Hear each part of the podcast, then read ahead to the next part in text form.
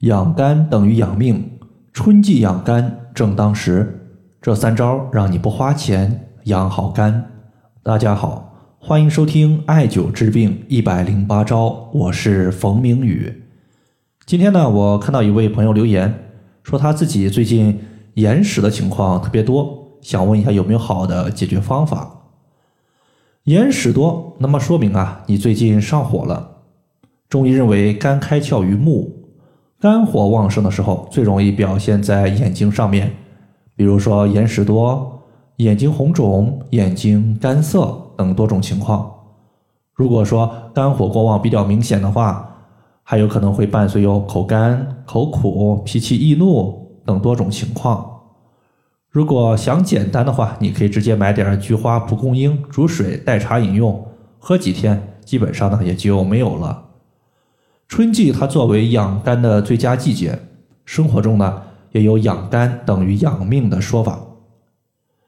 肝主藏血，血液可以滋养人体的五脏六腑，维持人体各个脏器功能的正常。所以一旦肝的功能受损，肝血不足。对于其他脏器，它也会产生不利的影响。那么在春季如何养护好自己的肝脏呢？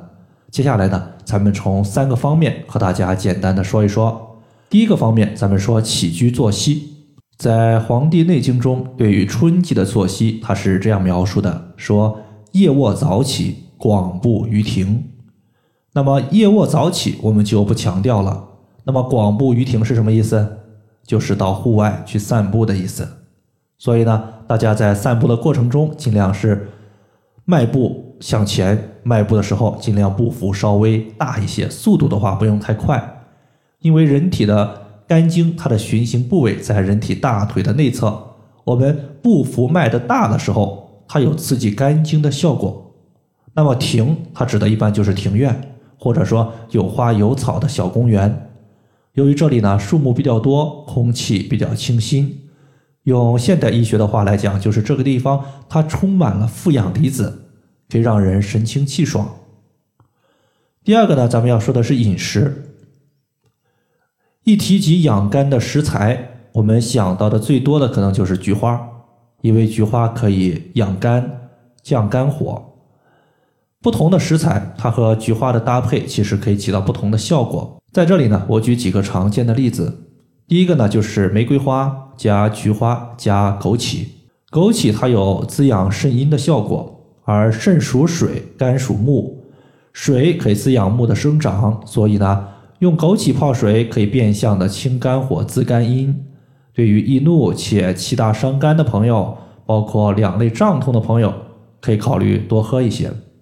第二个呢，就是菊花加甘草加麦冬加桑叶，这个茶饮呢，它适合那些经常熬夜工作、舌苔厚腻、口臭严重的朋友，因为熬夜损伤肝血，容易导致肝火旺盛。而麦冬可以滋阴清热，桑叶呢，它有清肝火的效果，比如说目赤肿痛、咽喉肿痛的朋友都可以使用。最后一个呢，咱们要说一说穴位。养肝的穴位有很多，在这里呢，我们推荐一个三阴交穴。之所以选择三阴交穴，不是因为它的功能特别强，而是因为它的功能特别全面。首先，三阴交它指的是这个穴位，它是肝、脾、肾三条阴经的交汇穴。其次呢，肾作为人体的先天之本，内藏人体的元阴和元阳；脾它作为后天之本，气血生化之源。